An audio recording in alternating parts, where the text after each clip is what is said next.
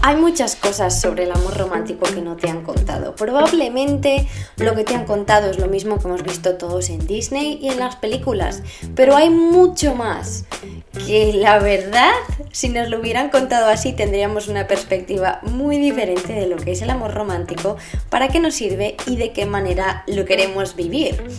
Así que bueno, solo te voy a dar una pista, pero esto empezó hace 3.5 millones de años y conocer la historia no es solo divertida, sino que te cambia todo. Así que quédate, que hoy te vengo con la buena historia.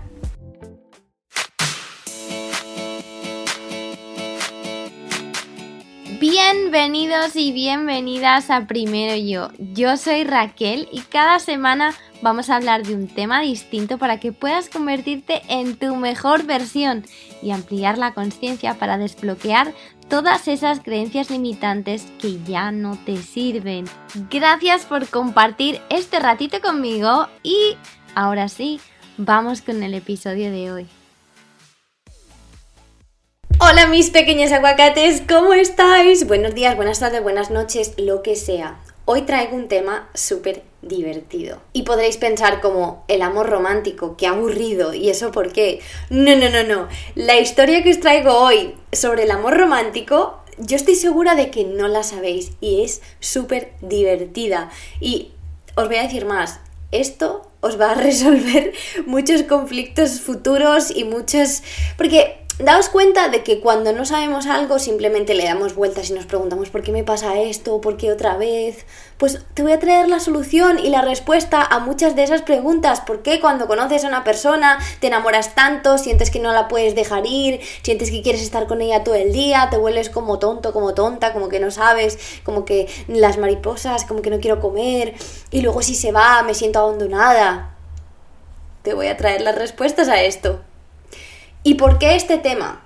Pues este tema os lo quiero traer porque resulta que en estos últimos días especialmente, incluso cuando os pregunté de qué queréis que os hable, en muchos de los mensajes me llegaron sugerencias de amor y de relaciones. Entonces, yo quiero tratar este tema aquí, no solamente porque os interesa, sino porque tengo la sensación de que tenéis una idea de vosotras y vosotros muy equivocada en cuanto al amor, como que os pensáis que no sois capaces de tener una relación buena, que nadie os va a querer, que mm, no sois suficientes para otras personas, que es que me siento demasiado enganchada a esta persona porque no la puedo dejar ir. Y es que aparte de que estas cosas son normal y forman parte de nuestra neurobiología y de nuestra de nuestro condicionamiento por la sociedad, esto no quiere decir que no seáis suficientes, que no lo podáis hacer mejor. O sea, quiero que nos quitemos esa idea. O sea, mis aguacates no van a volver a pensar ni que no son suficientes, ni que no pueden amar, ni que no son dignos de tener una relación en condiciones. Por favor, no. Así que en estos próximos días, en estos próximos podcasts, vamos a intentar hablar de asuntos que tienen que ver con relaciones eh, de pareja o en general. Porque no, no, no, no. O sea, yo no puedo ver que estéis por ahí pensando que, no valéis. No, no, no, no, no, no. Eso se lo digo al niño que cuido siempre que le digo no, no, no, no, se parte de la risa. Bueno, entonces, he recibido muchos mensajes que me han dejado el corazón triste pensando que Mm, no tenéis esa capacidad de, analítica de ver, pues soy humano o humana y todo se puede trabajar. Y no es porque no la tengáis porque no queréis, sino porque en muchas cosas a todos nos falta información. Entonces yo os voy a contar algo que sé del amor romántico, que lo aprendí de Helen Fisher. Y ella hace investigaciones, es doctora en antropología, una de las más, yo diría, famosas antropólogas, y escribe mucho sobre el amor romántico. Y nos habla de la química del cerebro detrás de esto, del amor romántico. Porque si os dais cuenta, una cosa que es muy verdad, es que el amor romántico es lo mismo aquí, en la China y allá donde te vayas en el mundo porque pues todas las personas lo experimentamos de una manera bastante similar y nos pasan las mismas cosas, porque daos cuenta que hay muchas otras cosas que dependen de cultura, que dependen de lugar, que somos pues diferentes, ¿no? Pero el amor romántico en concreto es igual para todo el mundo. Y cuando nos enamoramos, pues nos ponemos estas gafas rosas del amor en las que quitamos importancia a cosas que cuando se quita esta etapa de, de súper enamoramiento nos empezamos a encontrar y ahí es cuando decimos, eh, esto no estaba aquí antes y es como, sí, sí estaba. Él tenía esas mismas cualidades, todo. Lo que pasa que no lo veías o no lo mirabas porque no te importaba porque estabas en la época de luna de miel, enamoramiento, en el que todo es precioso. Una cosa que sí que afecta a, cómo vemos el amor es la cultura. Entonces, dependiendo de dónde seas, hay ciertas cosas sobre el amor o creencias sobre el amor que te van a cambiar.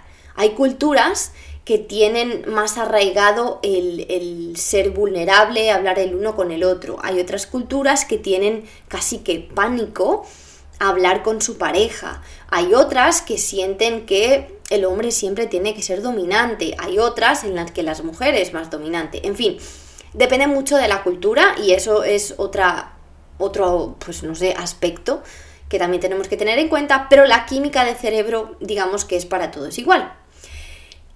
Entonces, ¿qué es lo que nos importa aquí?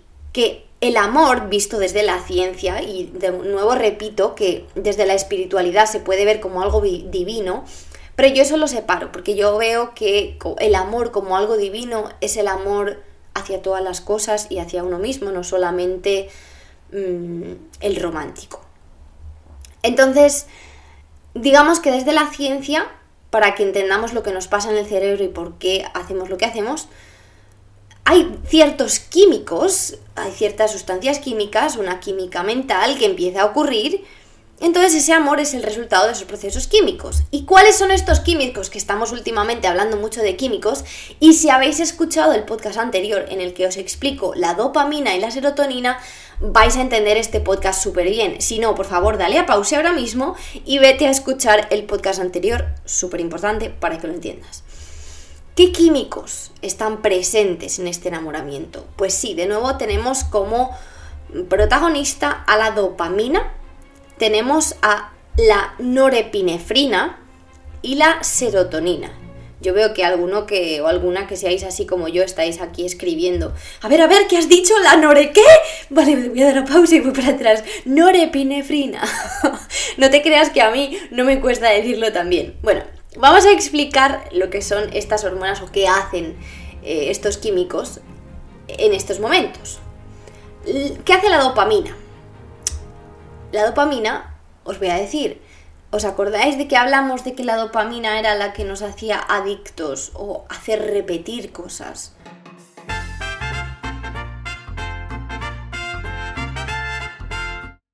Pues el motivo por el que te sientes con esa sensación de que eres adicto o adicta a esa persona o a estar con ella.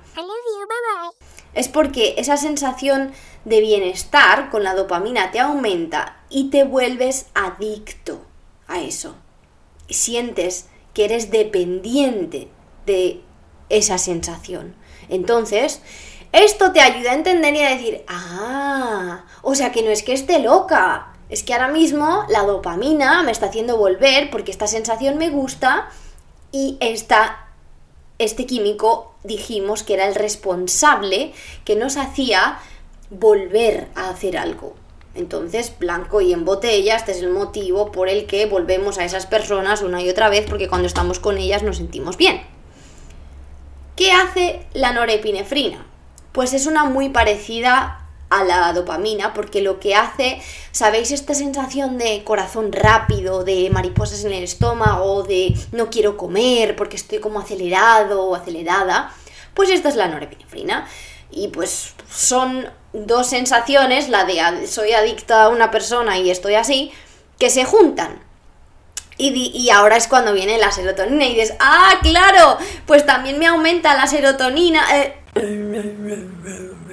No, en este caso, el que las otras dos suban hace que la serotonina baje. Y me diréis, pero ¿cómo? Si yo me siento súper bien. Sí, pero a que también te pasa que no dejas de pensar en él o en ella. Mm, que tienes más obsesión que felicidad. No es una felicidad lo que te caracteriza, es una obsesión. Y el pensar y pensar y pensar en alguien constantemente o en algo es un síntoma de serotonina baja. Entonces resulta que se nos baja la serotonina. Mm. Y ya hemos visto en Instagram algunas cosas que pasan. Luego la doctora también nos explica que existen, es que esto es muy importante, porque aquí es donde entra la parte sexual. Existen otras dos maneras de afección. Cuando sentimos deseo sexual y cuando sentimos esa especie de dependencia, que también me habéis hablado mucho de esto, porque me siento tan dependiente. Hay muchos motivos y no solo son los que tienen que ver con los químicos, también tiene que ver eh, la dependencia. Vamos a hacer otro podcast sobre la teoría de la dependencia porque creo que es muy importante que la conozcáis y porque también pues de alguna manera cuando nos hacemos adultos, y esto creo que lo menciona el doctor Stan Tatkin, pero no estoy segura de esto, así que no me lo toméis muy en serio. Dice que cuando crecemos adultos no nos pensamos que somos suficientes, entonces necesitamos una otra mitad que nos balancee y nos haga sentirnos como como que ya estamos completos. Por eso lo de la media naranja, pero es una sensación nuestra, no quiere decir que sea verdad. Pero bueno, entonces, el caso es que aparte de este amor romántico, existen otras dos maneras de afección. Y aquí es cuando llega el deseo sexual que está causado por la subida de la testosterona. Y está la dependencia, porque pues obviamente esa felicidad de confort y de felicidad cuando estamos con la otra persona se aumenta. Y aumentan también otras hormonas como la oxitocina, que sabemos que es la hormona de los abrazos y del tacto y de todo eso. Uno de mis lenguajes del amor, si no lo sabéis, ya lo sabéis. Y la vasopresina, que quizá algunas personas que hayan estudiado un poco más sobre las hormonas me van a decir, pero Raquel, si la vasopresina es una hormona antidiurética. Sí, pero también es esa neurona que controla eh, la presión arterial. Entonces, el ponerse tenso, el tener esa preferencia por esa persona que nos hace dependientes, por eso está mm, relacionado con la dependencia y obviamente pues la oxitocina nos hace sentir súper bien, pues cómo no nos vamos a volver dependientes de alguien o algo que nos hace sentir bien, es como quédate aquí todo el día por favor. Y claro, pues el tener relaciones sexuales e intimidad, aumenta obviamente la oxitocina. Entonces entramos en ese ciclo vicioso, que de eso vamos a hablar un poco más adelante. Pero aquí hay algo que quería introducir, que considero súper necesario saber. Y es que el sexo puede llevar al romance porque la testosterona ayuda a producir dopamina y norepinefrina. Que si nos acordamos, sé que tienes una memoria súper duper, mejor que la mía, estas dos hormonas son las responsables de ese enamoramiento. Entonces, y decimos, ay, es que yo pensaba que no me iba a enamorar, era solamente un encuentro casual. Pues quizá ese encuentro casual se puede convertir en amor. De la misma manera que el amor conduce al deseo sexual, porque esta relación de la testosterona aumenta la dopamina y la norepinefrina también funciona al revés. La dopamina y la norepinefrina pueden aumentar la testosterona. Espero que no me esté complicando mucho, pero vamos así. Eh, palabras clave. El amor puede inducir al sexo, al deseo sexual, el deseo sexual al amor. Así que que no te extrañe que si te metes en una relación casual te acabes enamorando, porque es lo más normal. Y que obviamente cuando te enamoras pues aumenta el deseo sexual por esa persona que quizá antes de que te enamorases pues no estaba ahí. Por lo tanto, a todos nos pasa lo mismo Y además, algo que sabemos es que a la mayoría de los humanos, por no decir a todos, nos atrae el misterio, nos atrae lo diferente. Y algo curioso que yo no sabía es que nos atrae la simetría. Por eso las personas que tienen los cuerpos supersimétricos se supone que nos atraen más. No quiere decir que no nos puedan atraer los que no, pero nos atraen más. Ojo, que es que todo esto también tiene una explicación científica y una explicación desde nuestra evolución, que es que esto me encanta, porque es que como que pensamos que esto del amor romántico nos viene de que ahora, de que es que yo, no, no, no, es que esto viene de hace muchos años y se ha ido condicionando según hemos ido evolucionando. Porque hace un montón de tiempo el amor romántico no existía. Y porque, pues imaginaos a los, a, los nosotros antiguos, a los iba a decir Homo sapiens, pero seguimos siendo Homo sapiens, pero así como con, con estos pelitos y por ahí, pues estaban con quien fuese. Y los Homo habilis y toda esa gente, pues todavía más. Pues es que, ¿qué importaba? Si lo que importaba era que la especie estuviese viva, entonces uno se reproducía y seguía para adelante y a mí qué me importa, ¿no? Pero eso fue cambiando por con el tiempo. Pero hay algunas cosas que pues se nos han quedado, que nos atraiga el misterio, pues sí, nos atrae lo diferente. De hecho, nos atrae lo distinto a nosotros. Porque, digamos, es que es, que es tan interesante, tías y tíos, de verdad. O sea, nos atrae, fijaos, eh, por favor. Nos atraen personas que tengan un ADN distinto al nuestro porque así cuando nos reproducimos podemos crear un sistema inmune más fuerte. Es decir, si yo, mi cuerpo lo detecta, que yo estoy con alguien que tiene un ADN como el mío, no me interesa. Ahora, si lo tiene diferente, a mí me interesa porque yo sé que mis hijos van a nacer con un sistema inmune más fuerte. O sea, fíjense hasta qué punto estas cosas son conscientes o son guiadas por nuestros instintos. Es una respuesta evolutiva. Y cuando además estamos enfrentándonos a eso diferente, a ese misterio, estamos produciendo más dopamina, porque esto nos produce como una sensación de, ay, sí, algo nuevo. Entonces sabemos dónde nos lleva la dopamina, de nuevo, a la atracción, a querer volver a esa persona. Súper interesante, yo lo sé. Por lo que es normal que cuando este chico que es tan misterioso, que no sabes nada, todavía te produzcan más ganas de, de, de, quedarte ahí, de perseguirle, o esta chica, o lo que sea, porque pues es misterioso. Y dices, pero ¿por qué si no me hace caso? Pues porque los químicos de tu cerebro están diciendo, vamos, venga, ven, ven, ven, quédate.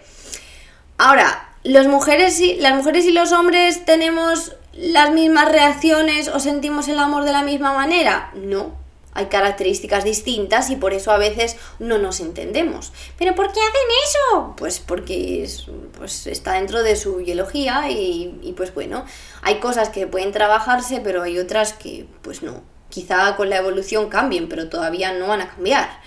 Las mujeres, por ejemplo, cuando elegimos una pareja, por norma general, elegimos a alguien que nos hace sentir seguras por eso nos suelen atraer esos hombres que tienen como pues que tienen sueños, que son inteligentes, que quieren ir a más. Y no por nada, simplemente porque en el subconsciente nos están dando una idea de seguridad de que si nosotras en algún momento tenemos descendencia, tenemos hijos, ellos nos van a dar la seguridad que necesitamos, porque la etapa del embarazo para la mujer es una etapa muy vulnerable y es un tiempo muy difícil. Entonces queremos estar con una pareja que nos proporcione seguridad. Por eso los hombres con los que quizá empezamos, por el motivo que sea, que en el futuro no nos aportan esa, esa iba a decir felicidad, estabilidad o seguridad, nos dejan de atraer. Por otras muchas cosas también, pero pues esa es una de ellas. Porque la mujer pues de alguna manera busca eso. Y el hombre, sin embargo, tiene la capacidad de enamorarse más directamente de, a la primera porque ellos buscan más las características físicas. Y hay ciertas características como la, el parecer más joven o tener la piel más tersa o todo eso que les atraen más. No quiere decir que sea lo único que los atraiga. Ya sabemos que hay hombres que les atraen mm, pues mujeres diferentes, para eso estamos aquí todos, pero les atraen por el simple hecho de que les da la sensación, fijaos que ellos no son ni conscientes de esto y, ponemos una, una fila de, yo que sé, 100 hombres y les preguntamos por qué y no te van a saber decir lo que te voy a decir yo ahora mismo. Es simplemente porque eso sería un signo de que tenemos los estrógenos más altos, más fertilidad. O sea, para que veáis que no es una cuestión de, ah, es que no me quiere porque yo no soy o no le atraigo porque tal. No, cuando te conozca, quizá tenga sus preferencias personales, porque eso es otra. Cada persona tiene su mapa del amor. El mapa del amor es las preferencias de la persona que te gusta. A pesar de que esto sea lo que nos viene de la evolución, luego cada persona, basadas en sus experiencias, tiene ciertas preferencias de persona. Y no solo físicamente, sino también de personalidad porque estoy segura de que si has tenido una experiencia con, un ex o con lo que sea que te ha dado ciertas alegrías o, o hacíais cosas juntos que os gustaban, pues obviamente te va a volver a gustar eso. Y si hay algún rasgo que te ha dado muy malos resultados, no solo con él o con ella, sino con otras personas externas, pues vas a decir que no. Yo tengo muy claro qué cosas no permito en una relación. ¿Y de dónde me viene eso? De mi experiencia, porque tengo amigas a las que hay aspectos como esos que no les importan nada y para mí es un no absoluto, que ni siquiera me fijo en esa persona. Entonces, cada uno tiene su propio mapa, no lo puedes comparar con el de nadie y no te puedes sentir mal porque la persona que te gusta tiene un mapa en el que no entras porque su experiencia le ha dado otra cosa, no tiene nada que ver contigo. ¿Vale? Y además, cuanto más mayores somos, más lo tenemos claro. Cuando somos más jóvenes, como obviamente tenemos menos experiencia, pues todavía no tenemos ese mapa muy bien determinado. Entonces, bueno, mm, cada uno vamos por allá con nuestro mapa, con nuestras hormonas, con nuestras cosas. Espero que esto os esté sirviendo para dejar de culparos a vosotros y a vosotras mismas y a entender todo esto desde una manera más como que, ah, bueno, no pasa nada. A ver, tampoco quiero que vayáis por el mundo como, ah, tío, mira, es que esto ha sido tu dopamina, así que mm, vamos, o sea, pues no, a ver, yo sabéis que os quiero dar herramientas para que las podáis usar para empoderaros y para que dejemos de culparnos de muchas cosas que nos culpamos, ¿vale? Ahora viene mi parte favorita. ¿De dónde viene? Bueno, no sé si es mi parte favorita, pero la verdad que me encanta esta parte, que es cuando os voy a contar de dónde viene la idea de amor romántico. ¿Qué es eso del amor romántico? ¿De dónde viene? ¿Quién se enamoró por primera vez? Bueno, pues resulta que hace 3.5 millones de años, cuando empezamos a caminar rectos, y me diréis, ¿What? Sí, sí, sí, sí, sí. Porque antes pues llevábamos a los hijos o colgando o encima de la espalda. Entonces era muy fácil para las mujeres llevar al bebé y hacer otras cosas a la vez porque no le teníamos que sujetar. Pero cuando empezamos a caminar rectos, las mujeres tenían que sujetar al bebé. Porque no teníamos ni carritos, no teníamos estos pañuelitos que nos ponemos ahora en los que agarramos al niño y me vais a matar porque no me acuerdo de cómo se llaman esos pañuelitos. Y mira que estoy rodeada de bebés, pero a veces se me olvidan las palabras, ya lo sabéis. No teníamos nada de eso. O sea, pues obviamente podíamos coger una hoja de palmera y pues quizá pues hacer un apaño, pero pues no creo. El caso es que estas mujeres decían, no, pues si ahora me faltan manos como para protegerme, para hacer tal cosa. Mm, ¿Qué tal si me busco un par de manos que mientras tengo un bebé me ayuda a sujetar las verduras, a no sé qué, a tal cosa? Y de ahí nació la idea de, mm, maybe tener una pareja no está tan mal. Pero esta pareja no era para siempre cuando el niño ya podía caminar, off you go, chao pescado, así como dicen en España. Yo para qué te necesito si ya estoy tranquila. Entonces, digamos que las parejas empezaron a ocurrir de una manera pues como muy esporádica. Hoy eres mi pareja, mañana eres la de aquella, he pasado el. No, no de día en día, pero pues digamos seasonalmente, seasonalmente, eso es en inglés, es una de mis palabras que me invento probablemente. Mm, vamos a decirle por temporadas, por trimestres, por temporal.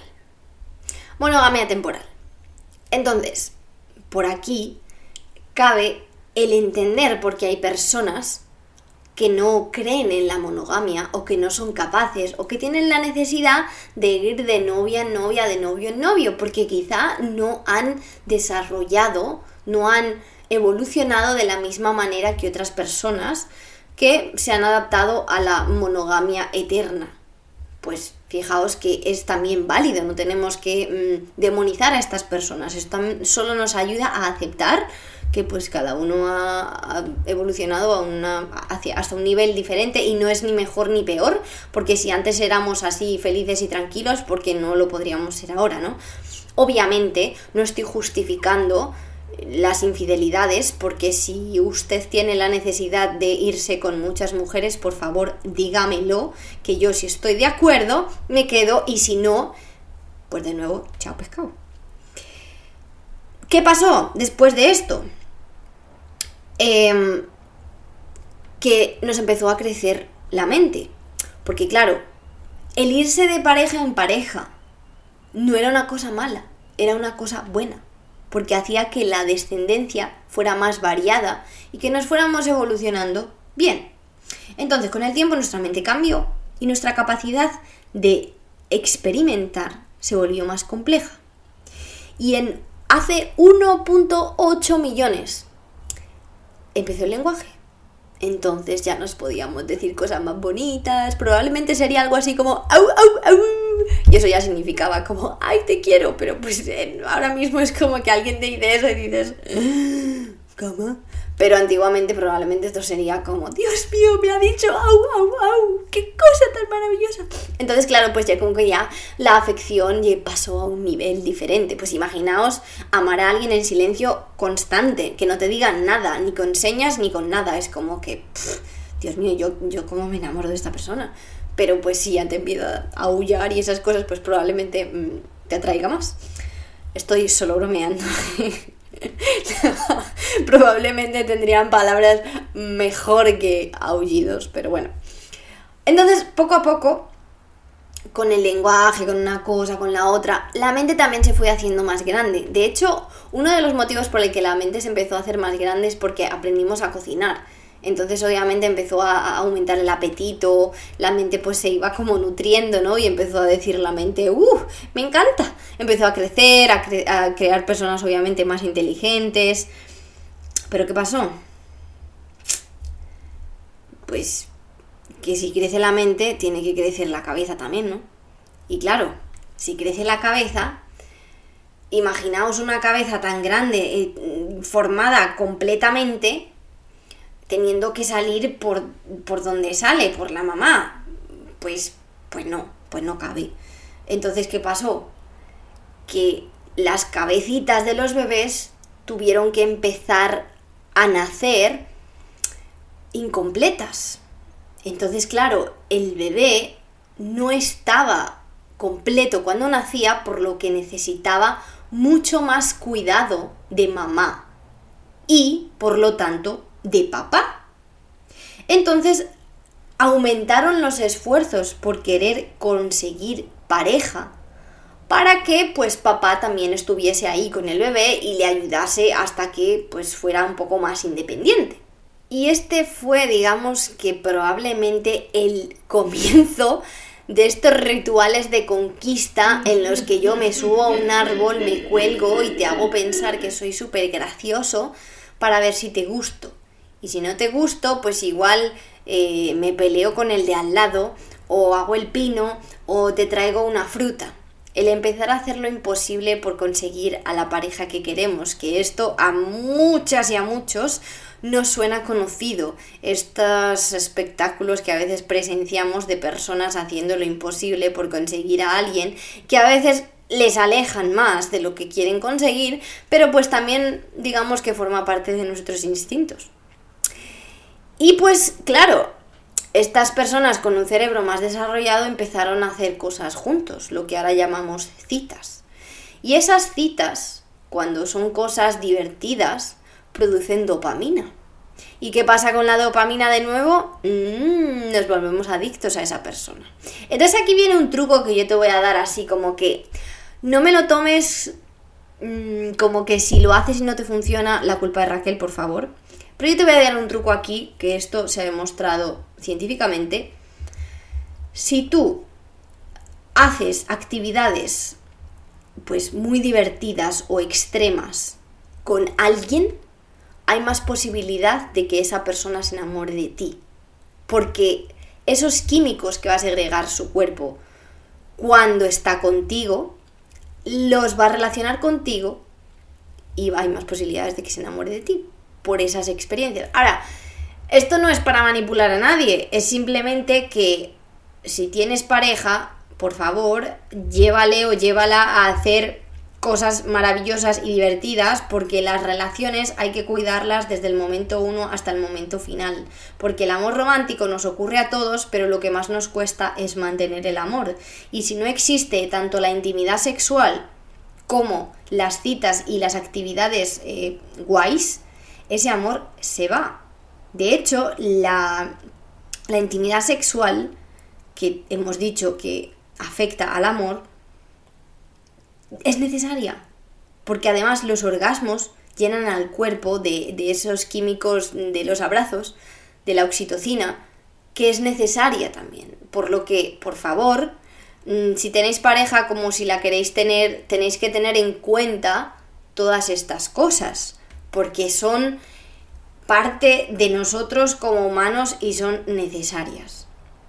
Ahora, yo os estaba diciendo, ah, pues si haces cosas guays con una persona, acordaos de que ellos tienen su mapa del amor también, acordaos de que tienen sus preferencias en cuanto a, a, a la genética, en fin, un montón de cosas.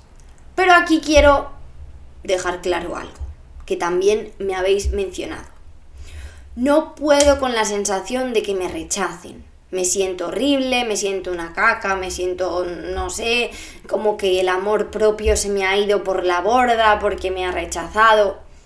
Vale, todo eso es súper válido. Es súper válido que te sientas así. Pero te voy a decir otra cosa, que no sabías y que a partir de ahora vas a decir, ¡nah! Cuando alguien te rechaza, entras en una sensación de enamoramiento que no tenías antes. Si esa misma persona no te llega a rechazar, no habría sentido ni la mitad de amor. Y ese es el motivo por el cual cuando las personas son difíciles o no nos, no nos hacen ni caso, les hacemos nosotros más caso. Porque el que te rechacen te crea más necesidad de ir detrás. Así que no pienses que es como, ay, me ha rechazado y es que estoy enamorada hasta la médula. Probablemente no estés enamorada para la médula, hasta la médula, pero sí te estés sintiendo como tal, es normal. Te trabaja muchísimo con la serotonina, te baja la serotonina cuando te rechazan. Entonces piensas en la otra manera, en la otra manera. en la otra persona de manera obsesiva. Hemos dicho que cuando baja la serotonina le damos vueltas a las cosas y a las personas. Entonces, si te rechazan, te baja la serotonina y empiezas a pensar en ellos y te piensas que te has enamorado y que es que no puedes vivir sin él y sin ella. Y no digo que no estés enamorado, que puede que sí, pero que tengas en cuenta que solo por el hecho de que te haya rechazado, esto se va a aumentar. Entonces, ¿y entonces qué hago Raquel? Bueno, tomarte cada día como un ente separado.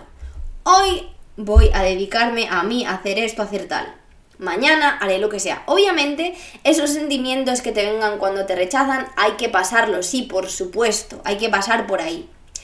Pero, también te voy a añadir aquí, tienes que aprender a mantenerte activo o activa. El ejercicio sabemos que aumenta la serotonina. Tenéis un post en Instagram en el que os digo qué cosas os aumentan la serotonina. Pero de alguna manera tienes que mantenerte ocupado o ocupada. Porque el, estar pensando constantemente en algo no te ayuda. Y es que decimos, no, no me ayuda, pero no lo puedo evitar. Pero es que repítete, es que te ayuda, es que si no te ayuda te está haciendo mal. Y si te está haciendo mal, ¿por qué te empeñas en mantener ese comportamiento? Porque es difícil, sí, claro que lo es, pero no te sirve de nada. Así que una vez que asumas, te ha rechazado, lo aceptas, no va a ser para ti, intenta moverte hacia adelante. Nunca te quedes ahí parado porque hay mucho más, aunque ahora mismo no lo sabes. Y bueno, aquí es donde entra la importancia de autocuidarse para no pensar que dependemos de otras personas. Y este menú de amor propio os lo voy a subir ya sí que está más cerca. He estado solucionando unos problemitas técnicos con webs, etc. Y pronto os voy a subir este menú de amor propio para que podáis hacer en vuestras casitas e imprimirlo todo bonito, así con colorcitos de primero yo. Y lo vais a rellenar y lo vais a llevar a cabo y me vais a decir, ah, qué bien, qué bien me siento, yo me cuido, yo me quiero, maravilloso. Y lo que viene después, que todavía no os lo voy a decir, todavía mejor. Pero bueno, nos vamos a quedar con eso, que espero en esta semana que viene tenerlo medio listo para vosotras y vosotros.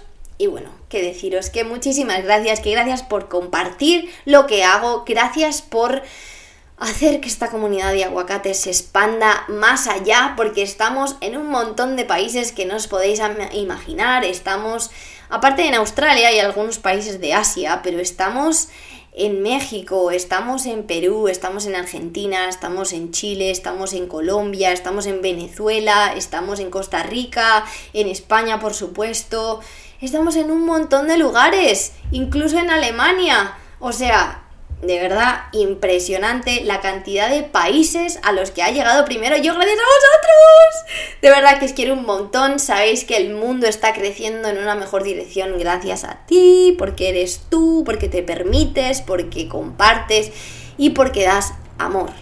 Así que gracias, gracias, gracias. Nos vamos a ver en el próximo episodio y acuérdate de que cuando tú aprendes, el mundo aprende. Cuando tú mejoras, el mundo mejora. Y cuando tú te quieres, el mundo te quiere más. Te mando un súper beso. Gracias por compartir y por estar aquí.